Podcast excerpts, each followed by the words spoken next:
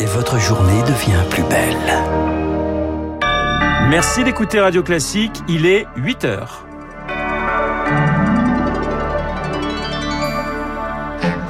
La matinale de Radio Classique L'angoissante attente des habitants d'Odessa en Ukraine. Selon son maire, une attaque russe serait imminente. Fébrile, les civils s'arment en se préparant au pire. Témoignage dès le début de ce journal. Un réfugié ukrainien sur deux est un enfant. Près de 800 sont aujourd'hui scolarisés en France. Les écoles se sont organisées en un temps record pour les accueillir. Et puis, jamais un gouvernement n'est allé aussi loin.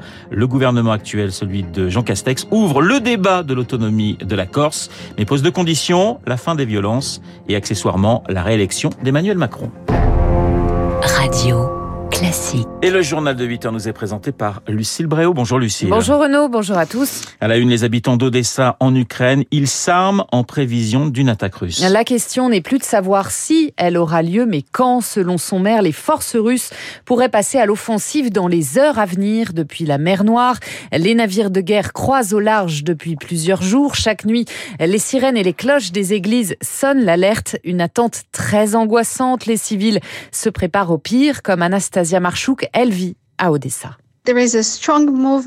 Ici, la population civile se mobilise énormément. Certains prennent les armes ou rejoignent les unités de défense territoriale. Les gens essaient de garder une vie normale, leur commerce ouvert, d'offrir le nécessaire pour survivre. Les habitants d'Odessa regardent ce qu'il se passe autour d'eux et se préparent au pire, à une future agression. La statue du duc de Richelieu, l'un des symboles d'Odessa, est recouverte entièrement de sacs de sable pour la protéger euh, de possibles missiles. Mais le pire, c'est l'attente. Le fait de ne pas savoir ce qui va nous arriver. Un témoignage recueilli par Sarah Ders. Pendant ce temps, les frappes russes continuent aussi sur Kiev. La ville est sous couvre-feu jusqu'à demain matin. Cette nuit, des explosions ont encore retenti dans la banlieue de la capitale les premiers ministres polonais, tchèques et slovènes sont arrivés hier soir sur place. Image forte pour montrer le soutien sans équivoque de l'Union européenne. Volodymyr Zelensky lui s'exprimera ce midi devant le Congrès américain.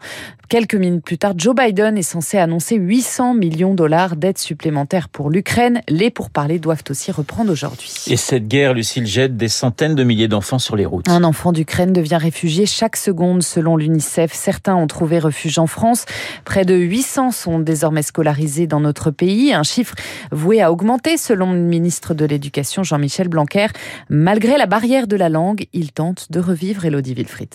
Aurore Perel est enseignante de maternelle dans le Rhône. Jusque-là, elle n'avait jamais eu d'élèves qui ne parlent pas français, mais depuis lundi et l'arrivée de Justine, elle s'adapte. Je l'ai accueilli en ukrainien. Chaque enfant s'est présenté aussi à lui en ukrainien.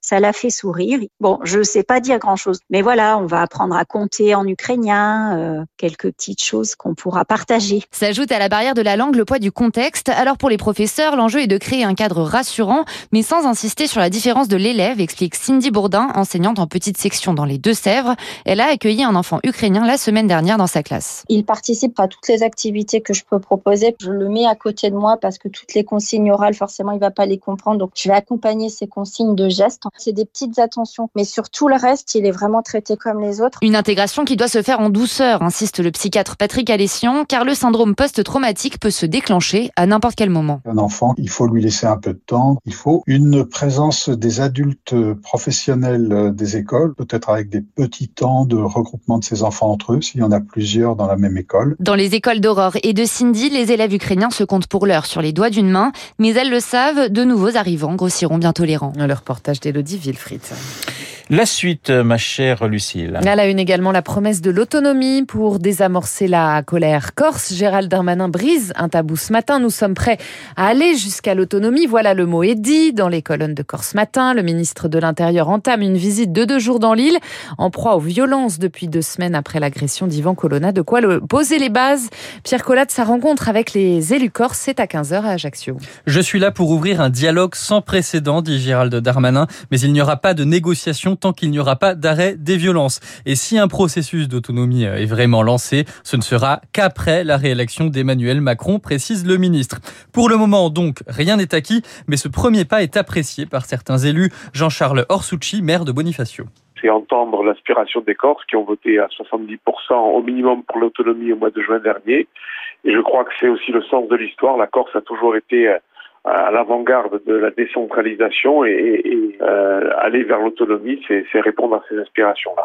L'autonomie de la Corse, ça voudrait dire que l'exécutif local déciderait de ses règles dans le domaine économique, social, dans la santé. L'État garderait ses compétences régaliennes, police, justice et armée. Dans les colonnes de Corse Matin, le ministre ajoute qu'il reconnaît une responsabilité de l'État dans l'agression d'Ivan Colonna, une agression qu'il qualifie de terroriste. Euh, Jean, Gérald Darmanin qui visitera demain également la brigade de gendarmerie de Porto Vecchio prise pour cible vendredi par des manifestants. Voilà l'autonomie de la Corse, le thème de l'édito de Guillaume Tabar juste après ce journal. Il est 8h05, le gouvernement sous pression pour amortir le choc de la guerre en Ukraine. Jean Castex présente à 16h son plan de résilience, pas de quoi qu'il en coûte, mais des aides ciblées pour les entreprises paralysées par des problèmes d'approvisionnement ou la hausse des prix de l'énergie. C'est le cas de la jurassienne de céramique française.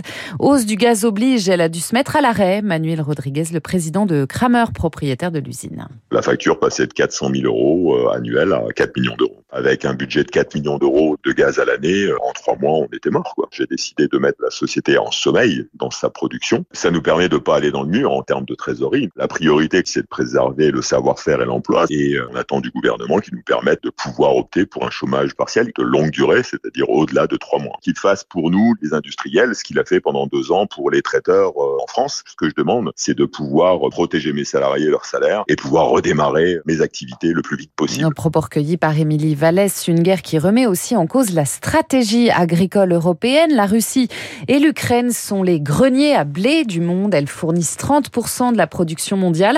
Alors pour compenser, l'Europe va devoir produire plus, Baptiste Gabory. C'est ce que demande en tout cas la France euh, avec euh, la FNSEA, produire plus pour répondre à la demande mondiale, notamment en remettant en culture des terres en jachère. Nous n'avons pas le choix, selon Henri Biespéré, vice-président du syndicat agricole. Je crois qu'aujourd'hui, la priorité, elle est à nourrir euh, les hommes, parce que sinon, c'est les, émeutes de la faim qu'on va revoir, celles qu'on avait connues euh, dans les années 2012-2013. Là, il est vraiment urgent, au moins temporairement, d'utiliser tous les sols disponibles pour pouvoir faire de la culture. Avis partagé par le ministre de l'Agriculture, Julien de Normandie. La FNSEA appelle également à revoir la politique européenne agricole de long terme qui prévoit notamment de réduire de 50% l'usage des pesticides en 2030. C'est irresponsable, répond le député européen écologiste Benoît Biteau.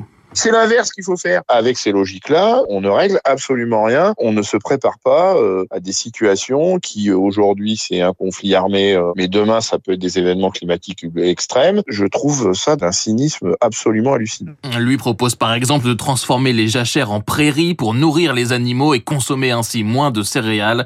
Le sujet sera au cœur du prochain Conseil européen de l'agriculture lundi prochain. Baptiste Gabory et votre chronique 3 minutes pour la planète à retrouver en longueur comme tous les jours sur radioclassique.fr. Et puis l'épidémie n'est pas terminée. L'avertissement du Conseil scientifique, alors que le Covid repart depuis le début du mois, on est passé de 55 000 cas quotidiens à 66 000 en 10 jours. Il appelle au maintien des mesures barrières pour les plus fragiles, à élargir la quatrième dose aux 65-80 ans et à vacciner plus les enfants. Le journal de 8 heures présenté par euh, Lucille Bréau. Il est 8h08 dans un instant. Guillaume Tabar et son édito et puis mon invité, le président de Positif Jacques Attali.